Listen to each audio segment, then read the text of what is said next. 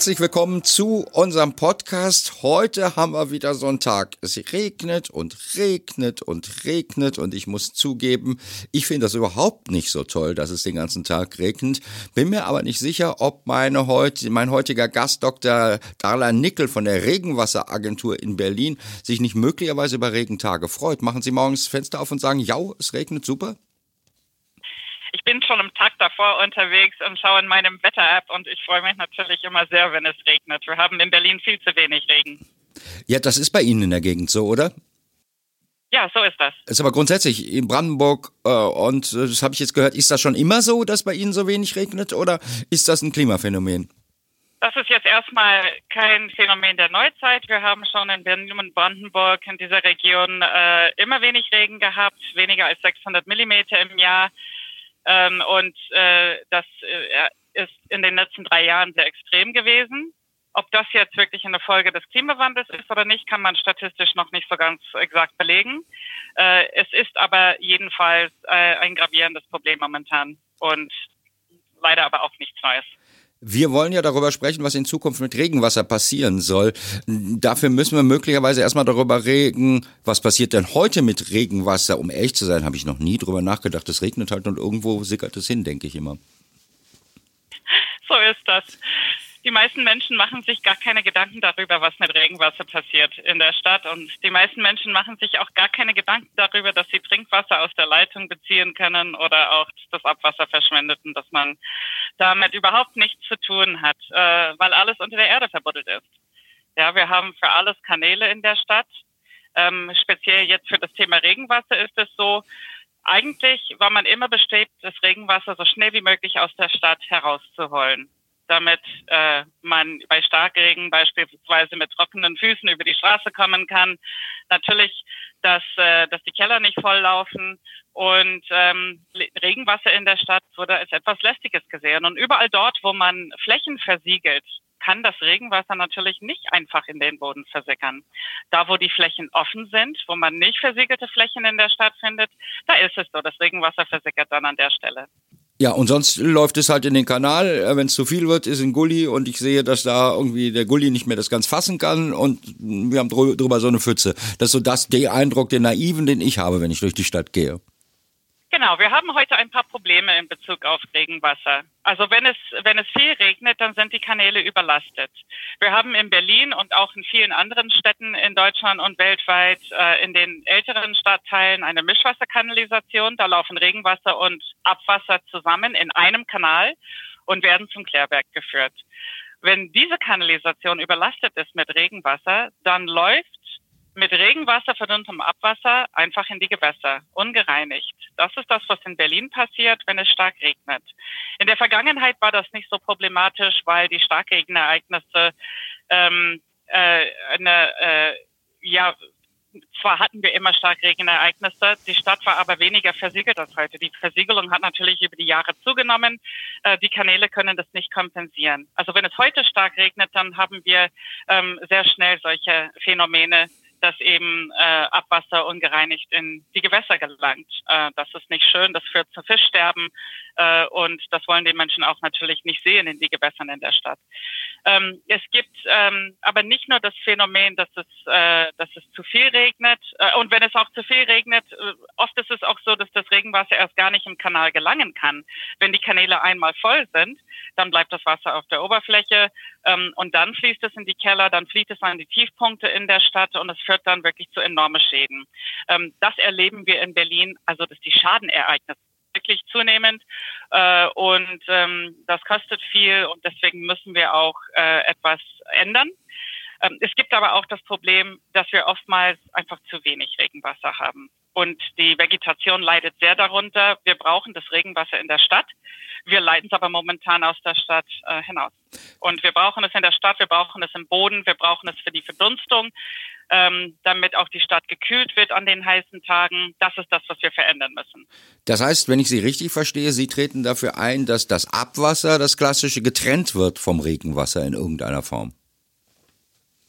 Es ist schon seit lange so, dass man versucht, wenn man neue Kanäle baut, Abwasser und Regenwasser zu trennen. Also in den Außenbezirken neuere Kanäle oder Kanalsysteme sind tatsächlich getrennt. Dort wird, da wird äh, Abwasser getrennt zum äh, Klärwerk geleitet und Regenwasser wird getrennt gefasst und dann äh, in einem Vorflut oder in einem Oberflächengewässer geleitet.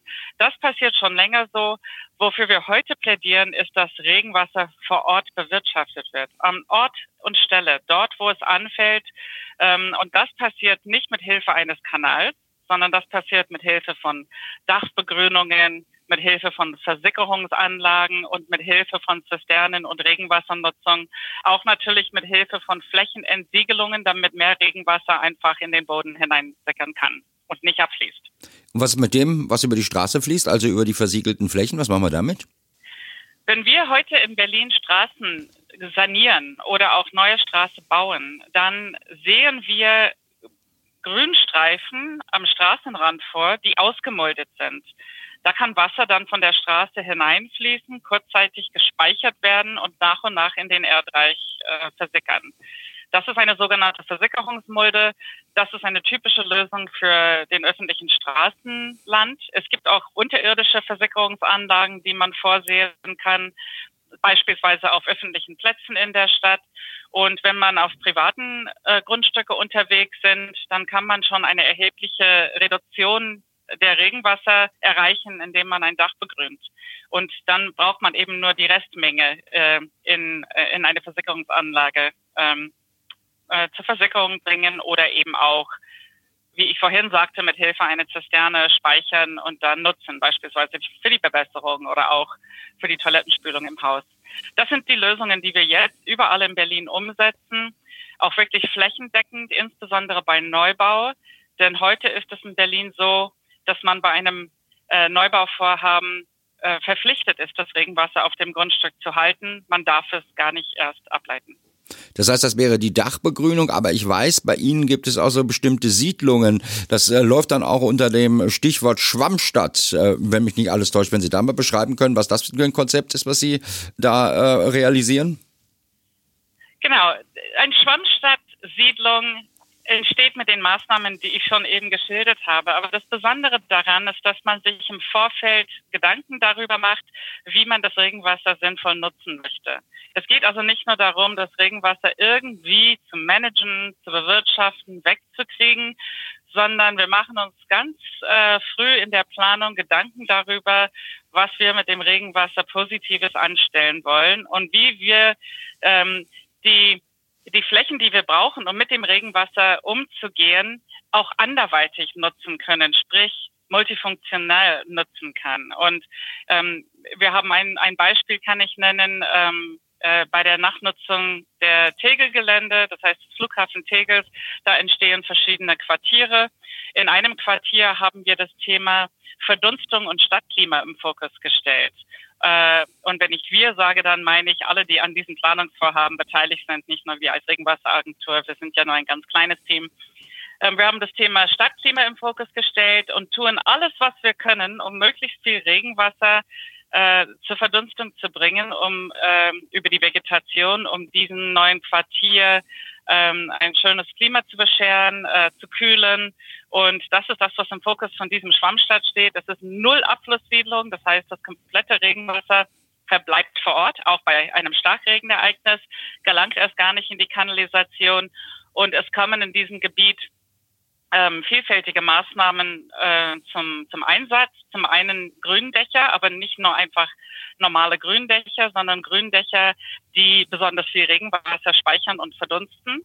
Dann kommen auch in diesem Quartier abgedichtete äh, Verdunstungsflächen zum Einsatz, die besonderen Pflanzen bepflanzt werden und die auch äh, äh, Regenwasser zwischenspeichern und eben über die, äh, die Pflanzen verdunsten. Und dann gibt es auch, ähm, auch äh, Versickerungsmulden, die in der öffentlichen Grünfläche vorgesehen sind. Und diese Flächen können aber auch anderweitig genutzt werden. Ähm, und letzten Endes ist dieses Regenwasserkonzept in der Landschaftsplanung integriert und als solches ähm, unter Umständen gar nicht zu erkennen. Das heißt, es sieht aus wie eine schön bepflanzte, ein schön bepflanztes Areal, wie schön bepflanzte Straßen, ist aber gleichzeitig ähm, äh, letzten Endes übernimmt es die Funktion der Kanalisation. Wenn ich neuere Entwürfe von ähm, neuen Siedlungen sehe, fließen da manchmal auch so kleine Flüsschen und Becher äh, durch die Siedlung. Ist das auch Schwammstadt oder ist das Show, weil es schön aussieht? Schwammstadt kann ganz unterschiedlich aussehen. Und äh, manchmal hat man eben so eine Lösung, dass man das Regenwasser an der Oberfläche sammelt und ableitet über solchen Bächlein oder über kleine Rinnen. Ähm, und man leitet es dann, dann an eine Fläche, wo man es gut verdunsten oder versickern kann. Dann letzten Endes ähm, tut man in einem Schwammstadtgebiet nichts anderes, als das natürliche Wasserhaushalt nachzuahmen. Ähm, anstatt das Wasser abzuleiten, versucht man, einen Teil des Wassers zur Verdunstung zu bringen, einen Teil zu versickern und eben möglichst wenig ähm, Wasser an der Oberfläche abzuleiten. Und ähm, das, das kann ähm, mit, mit, mit mit Anlagen, die in der, in der Grünfläche geschaffen werden, geschehen. Das kann an Ort und Stelle geschehen. Äh, das kann auf Gebäudeebene geschehen. Das kann auf vielfältige Art und Weise geschehen. Aber am Ende des Tages ähm, kommt es darauf an, äh, dass das Regenwasser eben im Quartier verbleibt. Kann man sagen, was äh, so ein Schwammstadtkonzept ändert am Mikroklima dieser Siedlung, die Sie zum Beispiel in Tegel planen? Und ändert es auch was am Gesamtklima der Gesamtstadt Berlin? Also das, was man, äh, ein Gründach ändert beispielsweise nicht nichts am Gesamtklima im, im Land Berlin. Da muss, muss, müssen wirklich sehr, sehr viele Gründächer zusammenkommen, damit man das zeigen kann und spüren kann. Äh, das ist ja aber auch das Ziel. In einem Quartier, wo man konsequent ähm, das Schwammstadtprinzip umsetzt, dann kann man schon auch an heißen Tagen ein, ähm, eine, ein, die Temperatur um drei, vier bis fünf Grad drucken. Und, und solchen Phänomene kann man auch im Bestand erreichen, wenn man konsequent Maßnahmen der dezentralen Regenwasserbewirtschaftung im Quartier unterbringt, dann hat das einen messbaren Effekt und einen spürbaren Effekt für die Bewohner auf das, ähm, auf das Mikroklima. Das heißt, ähm, das wäre jetzt nämlich meine Anschlussfrage gewesen. Was macht man mit in den letzten zwei, dreihundert Jahren entstandenen bei Ihnen in Berlin äh, großen Siedlungen, großen Wohnblocks? Äh, kann man daran noch was ändern? Kann man das zu einer Schwammstadt umbauen? Man kann das machen. Das machen wir auch in Berlin und das ist tatsächlich viel, viel schwieriger als äh, bei Neubauquartieren. Bei Neubauquartieren ist es so im Moment in Berlin, dass überall Schwammstadtkonzepte zum Tragen kommen. Also da gibt es wirklich kaum noch Ausnahmen. Es gibt natürlich immer mal wieder ganz, ganz schwierige Bedingungen, die ähm, die Umsetzung der Maßnahmen, die ich beschrieben habe, einschränken. Wenn beispielsweise Altlasten weit verbreitet sind im Boden, dann ist eine Versickerung sehr schwierig. Es gibt also Einschränkungen bei Neubau, aber letzten Endes gelingt es uns in Berlin sehr, sehr gut, das bei allen Neubauvorhaben umzusetzen. Die Änderung im Bestand ähm, ist, ist deswegen schwierig, weil der Bestand gar nicht so schnell angepackt wird. Ich kenne die Zahlen zwar momentan nicht ganz genau, aber es wird in etwa ein Prozent oder weniger der Gebäuden, der, der Bestandsgebäuden in Berlin jährlich saniert. Ähm, und das heißt, dass wenn man solche Maßnahmen umsetzen will, man sehr viel Zeit in der Hand nehmen muss. Das ist eine Generationenaufgabe. Wir werden sehr, sehr lange an dieser Aufgabe arbeiten. Es ist aber auch nicht nur eine Frage der äh, der, der Geschwindigkeit, sondern man muss die Akteure, die auch über äh, Flächen verfügen, also die, die Besitzer von Grundstücke und auch diejenigen, die für den öffentlichen Raum zuständig sind, also in der Verwaltung. Man muss sie auch animieren, ähm, sich mit dem Thema Schwammstadt auseinanderzusetzen, die Bereitschaft überhaupt ähm, herstellen, dass Flächen in der Stadt dafür auch in Anspruch genommen werden, wo Flächen so hart umkämpft sind, ähm, man muss gute Lösungen entwickeln und man muss ganz viele Fragen klären zum Thema Finanzierung, Betrieb etc. Es ist eine riesige Aufgabe. Man schnipst da nicht mit den Fingern und es setzt sich von alleine um, sondern es arbeiten in Berlin wirklich Dutzende Dutzende von Menschen an diese Aufgabe und versuchen es zum Laufen zu bringen. Ähm, wir haben dann noch einen weiten Weg vor uns im Bestand, aber auch viele überzeugte Menschen in der Verwaltung und auch bei den Planern und auch bei den Grundstückseigentümern, Gott sei Dank bei den Investoren, dass wir diesen Weg gehen müssen. Es ist im Prinzip alternativlos. Ich überlege gerade, inwiefern Sie möglicherweise mit anderen Umweltschützern, mit anderen, die sich mit Klima befassen, in Konkurrenz stehen. Denn was ich jetzt in letzter Zeit immer häufiger höre, wenn ich zum Beispiel, ich habe ein Interview kürzlich gemacht mit dem Verband für erneuerbare Energien in Nordrhein-Westfalen, der sagt, wir müssten jedes Jahr Dach mit einer Solarzelle belegen und zwar äh, ganz Nordrhein-Westfalen weit. Äh, Diskussion wird sicherlich auch in Berlin geben. Stehen Sie da in Konkurrenz mit Ihren grünen Dächern? Ja und nein. Technisch lassen sich Gründächer oder Dachbegrünungen und Solaranlagen äh, umsetzen auf einem derselben Dach. Es ist dann die Frage, ähm, wie viel Gründach und wie viel Solar. Ähm, es lässt sich technisch realisieren, aber ähm, äh, das ist sozusagen die gute Nachricht. Und die schlechte Nachricht ist, es ist ganz wichtig, dass man sie gemeinsam realisiert. Das ist schon mal eine große Hürde ähm, denn dann muss man eben die doppelte Investition einplanen und, und, und, und das, das schreckt natürlich vielen Bauherren ab. Ähm, die statische Verhältnisse sind nicht immer gegeben, also die Dachstatik gibt es nicht immer her, dass beides realisiert wird. Ähm, und ähm, es, es gibt vielleicht dann auch Einschränkungen bei der bei der Ausbeute, äh, wenn man eben weniger Solarpaneele auf dem Dach bringen kann. Ähm, und insofern es, es gibt schon Schwierigkeiten in der gemeinsamen Umsetzung beider Anlagen und es entsteht gefühlt eine Konkurrenzsituation. Und die kann man natürlich, wenn man daran arbeitet äh, äh, und wenn man beide Seiten überzeugt, dass beides ähm, vorhanden sein muss, dann merkt man, dass es viele Situationen gibt, wo beides sich wirklich sehr, sehr gut zusammen realisieren lassen. Ähm, und das ist aber dann nicht immer der Fall. Und ähm, so ist die Realität. Und es ist, es ist, es ist nicht nur das Thema Dachbegrünungen überall in der Stadt entstehen Flächenkonkurrenzen. Ähm, äh, wir wollen zum Beispiel auch mehr Grünflächen in der Stadt haben. Sie gehen schon mal verloren ähm, aufgrund der zunehmenden Bebauung und Versiegelung in der Stadt. Die Grünflächen müssen für so viele unterschiedliche Zwecke herhalten und jetzt sollen sie auch noch Regenwasser aufnehmen. Also es gibt Flächenkonkurrenzen ähm, und deswegen sind wir äh, arbeiten sehr hart daran und nicht nur wir, dass man Flächen möglichst effizient benutzt und auch, äh, dass es möglich ist, Flächen doppelt oder dreifach zu nutzen, dass sie eben nur eins müssen, um Regenwasser zu managen, sondern dass man sie auch anderweitig nutzen kann. Wollte, ich wollte gerade sagen, wenn wir aus Berlin was mitkriegen, ähm, ist das das Erste, die können nicht wählen und das Zweite ist, die haben unheimliches Wohnproblem. Äh, das heißt, äh, diese ganzen Diskussionen um Enteignung, Verstaatlichung kriegen wir mit und wir kriegen mit, äh, dass es bei ihnen unheimlichen Druck gibt, äh, neuen Wohnraum zu schaffen. Da stehen Sie doch sicherlich auch in Konkurrenz. Wie sagen Sie dem Senat, wie können Sie der Plan, den Planungsbehörden sagen, ja, ja, äh, statt schnell bauen müssen wir jetzt aber irgendwie auch noch ein paar Schwammstadtsachen berücksichtigen?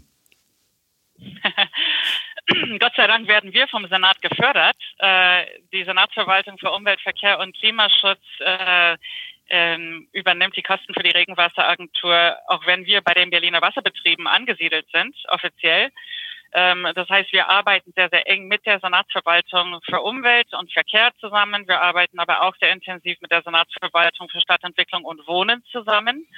Und es gibt von seitens der Senatsverwaltung äh, ganz klare Regeln für den Umgang mit Regenwasser. Die kommen nicht von uns, sondern die kommen aus der Senatsverwaltung selber, aus der äh, wasserwirtschaftlichen Verwaltung, die besagen, dass das Regenwasser auf dem Grundstück zu verbleiben hat. Das heißt, jeder, der in Berlin bauen möchte, trägt selbst dafür die Verantwortung, ein Konzept zu entwickeln, um das Regenwasser vor Ort zu bewirtschaften. Das heißt, das ist sowieso Pflicht. Das ist nicht die Kür. Wir müssen nicht überzeugen, dass sie es tun. Unsere Aufgabe liegt darin, sie dabei zu unterstützen, es zu tun, damit es möglichst äh, effizient, möglichst wirtschaftlich äh, läuft und dass sie möglichst viel Nutzen aus dem Regenwasser holen können. Das ist unsere Aufgabe. Ähm, das heißt, mit den richtigen flankierenden Vorgaben ähm, lässt es äh, lässt sich das Ziel der, der Schwammstadt auch ähm, in eine Stadt umsetzen, wo sehr, sehr viel neu gebaut wird. Sind Sie in Berlin da ganz vorn dran oder ist das eine Diskussion, die es jetzt in ganz Deutschland gibt? Das heißt, gibt es äh, ähnliche Projekte, wie Sie sie verfolgen, auch in anderen Städten in Deutschland? In Deutschland gibt es ähm, keine Einrichtung, die so ganz aussieht wie die Regenwasseragentur. In der Emscher Region ähm, hat man eigentlich noch viel früher gestartet mit dem Thema ähm, Regenwasserbewirtschaftung vor Ort. Sie arbeiten schon seit 15 Jahren daran, haben ähnliche Arbeitsgruppen, die Aufgaben übernehmen, die auch wir übernehmen. Sie sind vielleicht nicht ganz so ähm, sichtbar oder tragen nicht einen Namen, woran man das sofort erkennt. Es gibt in anderen Städten weltweit, in Amsterdam, in Malmö, in Kopenhagen gibt es ähnliche ähm, ja, Projekte wie die, wie die Regenwasseragentur, die ähnliche Aufgaben übernehmen und mit diesen, ähm, mit diesen Institutionen tauschen, tauschen wir uns auch sehr regelmäßig aus ähm, und lernen. Und wenn ich das auch richtig verstanden habe, dann plant Hamburg demnächst eine ähnliche Agentur ins Leben zu rufen. Das ist ganz witzig. Wir sitzen ja hier in Dortmund. Insofern, das ist ganz witzig, dass das hier kaum einer weiß, dass es hier so einen See gibt, wo früher ein Stahlwerk gestanden hat, dass das eigentlich ein Regenrückhaltebecken ist, dieser äh, Phoenixsee, den es gibt. Äh, das heißt, äh, und drumherum ist halt Neubau entstanden. Das heißt, sowas wären auch Formen, Seen anlegen in Form von Regenrückhaltebecken besser als diese alten Betondinger? Regenrückhaltebecken ähm, helfen äh, in manchen Situationen, man, sie sind, sie, sie, sie können auch, das sehen wir in Berlin, dass die Regenrückhaltebecken, die, die, die begrünt sind, auch oft eine, eine sehr äh, äh, gute Funktion für die Ökologie übernehmen als Lebensraum. Ähm, was Regenrückhaltebecken nicht ver verbessern, ist ähm, oder je nachdem, wo sie untergebracht sind, ist das Mikroklima in der Stadt. Sie reduzieren auch nicht unbedingt die Überflutungen in der Stadt. Das Wasser muss ja nach wie vor zum Regenrückhaltebecken hingebracht werden. Ähm, es gibt aber auch gute Beispiele, Beispiele, wo die Wege kürzt sind und wo das Regenrückhaltebecken eher auf natürliche Weise im Quartier integriert ist und, und dann ist das eine sehr, sehr gute Lösung. Also auch diese Lösungen, die größer sind, haben ihre Berechtigung. Das heißt, ähm, wir empfinden das ja durchaus auch als schön, äh, nicht nur als praktisch und nicht nur als gut fürs Klima, wenn Wasser durch irgendeine Siedlung oder so etwas fließt. Äh, ich kann mich erinnern, hier, ich war gerade auf einer Baustelle, wo eine neue Siedlung errichtet werden soll, da ist das auch Teil des Konzeptes. Das heißt, Wasser in die Stadt zu bringen, ist durchaus sinnvoll, auch äh, um gegen Hitze vorzugehen. Auf jeden Fall äh, Wasser in der Stadt, Verdunstungsflächen in der Stadt haben einen, können einen sehr starken Beitrag, einen sehr guten Beitrag zur äh, Reduktion der Hitzebelastung ähm, liefern. Und sie können auch ähm, die, die Qualität des öffentlichen Raumes erheblich aufwerten. Also man schaue nur Richtung Potsdamer Platz in Berlin, das kennen viele. Auch dort gibt es eine große Wasserfläche. Die meisten Menschen nehmen das wahr als Aufenthaltsraum. Es wertet einfach dieses Quartier auf. Da sind die ganzen äh, Restaurants versammelt. Die Menschen sitzen gerne am Wasser und äh, baumeln ihr Füße äh, drin. Das ist ein Regenrückhaltebecken. Das ist äh, das Regenwassermanagement für das Potsdamer Platz, wo auch das Wasser ähm, fast zu 100 Prozent zurückgehalten wird im Gebiet äh, und bewirtschaftet wird. Und fast alles wird dort verdunstet und es kühlt somit äh, die Innenstadt von Berlin. Am Potsdamer Platz bauen Sie auch in die Höhe, nicht in die Breite. Ist Ihnen das lieb als Regenwasseragentur? Das Bauen in der Höhe hat seine Vor- und Nachteile und da bin ich sicherlich nicht äh, der Experte dafür. Der Vorteil darin, wenn man in der Höhe baut, ist, dass man natürlich wenig Fläche über, äh, versiegelt. Man bringt mehr äh, Raum unter, man kann mehr Menschen unterbringen. Hm, äh, das, das in die Höhe bauen ähm, verhindert, dass wir in die Breite bauen. Ähm, hat aber auch zur Folge, dass natürlich solchen Problemen wie Hitzestau in der Stadt zunehmen, ähm, also das kann ich gar nicht so pauschal beantworten. Äh, in jedem Falle ist es so, äh, dass man, wenn man in der Höhe baut, ähm, man auch das Regenwasser vor Ort bewirtschaften kann. Also auch die Hochhäuser auf dem Potsdamer Platz sind begrünt und das überschüssige Regenwasser wird unterirdisch gespeichert und für die Toilettenspülung genutzt äh, in einigen der Häuser und äh, der Rest fließt dann eben in diesen großen schönen Becken. Also so oder so, es gibt gute Lösungen für das Regenwasser äh, und ähm, äh, das ist vielleicht nicht ganz so ausschlaggebend äh, für das Thema Regenwassermanagement. Unsere Zentral- und Ausgangsfrage war ja, was machen wir in Zukunft äh, mit diesem Regenwasser? Ist das jetzt eigentlich ein Großstadtproblem, über das wir reden, oder betrifft das ganz Deutschland? Würden Sie das auch irgendwelchen Kleinstädten empfehlen, mehr Regenwassermanagement zu machen?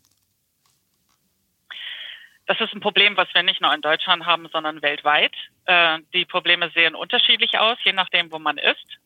Mm, es ist so, dass man auch ähm, wie man das auch in den letzten Monaten in Berlin, äh, nicht in Berlin, sondern in Deutschland erlebt hat, äh, in Nordrhein-Westfalen, in Rheinland-Pfalz, hat man erhebliche Probleme mit dem Regenwasser äh, in der Fläche gehabt. Ähm, und da braucht man so etwas wie Schwammlandschaften. Man, man braucht Landschaften, die, die in der Lage sind, mehr Regenwasser aufzunehmen, damit nicht alles so äh, so schnell in die kleinen Bächen fließt und so viel Schaden anrichten kann. Das sind vielleicht andere Maßnahmen, die wir brauchen, ähm, aber die Probleme, die entstehen durch zu viel Regen äh, oder zu wenig Regen, ähm, das ist ganz sicher nicht nur ein Problem in ähm, in Berlin. Nur werden die Lösungen, je nachdem, wo man ist, anders aussehen. Nicht alle Kleinstädte haben ein Problem mit ihr Regenwasser, aber viele haben es und dann können die Lösungen, die wir in Berlin umsetzen, auch eine Rolle spielen. Ähm, da, wo es um das Thema Fluch, äh, Flusshochwasser geht, ähm, braucht man ganz sicher anders, andere Lösungen. Da ähm, spielt dann die Bewirtschaftung von Regenwasser vor Ort in den Städten vielleicht eine weniger große Rolle als der Umgang mit den großen Wassermassen, die durch die Städte fließen und der Schutz der Infrastruktur vor, ähm, vor Überflutungen äh, aus den Flüssen heraus. Also die Probleme ähm, wirken sich unterschiedlich aus, aber letzten Endes ähm, betreffen sie ganz Deutschland. Was würden Sie sich für die Zukunft wünschen? Also zum Beispiel von der Politik, dass die mehr Aufmerksamkeit auf das Thema äh, lenkt oder ich weiß nicht, oder dass grundsätzlich mehr darüber gesprochen wird? Ich wünsche mir, dass die meisten Menschen wissen, was mit dem Regenwasser passiert. Da standen wir ganz zu Beginn, dass, ja. dass, äh, dass es heute so ist, dass viele Menschen gar nicht wissen, warum das Regenwasser aus der Stadt verschwindet, wohin es verschwindet und was damit passiert und welche Rolle Regenwasser auch äh, für die, die, die Lebensqualität in den Städten spielen können. Also ja, ich wünsche mir, dass alle Menschen darüber Bescheid wissen, dass dieses Thema bereits in der Schule behandelt wird, dass Kinder Bescheid wissen ähm, und, äh, und dass es eine Selbstverständlichkeit ist, dass man Regenwasser als Ressource sieht und nicht als etwas, was möglichst schnell aus der Stadt heraus transportiert werden soll. Dr. Dahler Nickel, herzlichen Dank, dass Sie uns das heute erklärt haben. Ich bin jedenfalls ein Stückchen schlauer geworden in dieser Podcast-Folge. Toll, Wasser versickert nicht. Wir können mit Regenwasser auch noch was anfangen. Dankeschön für diese Erläuterung, für das schöne Gespräch. Sehr gerne. Vielen Dank für die Einladung.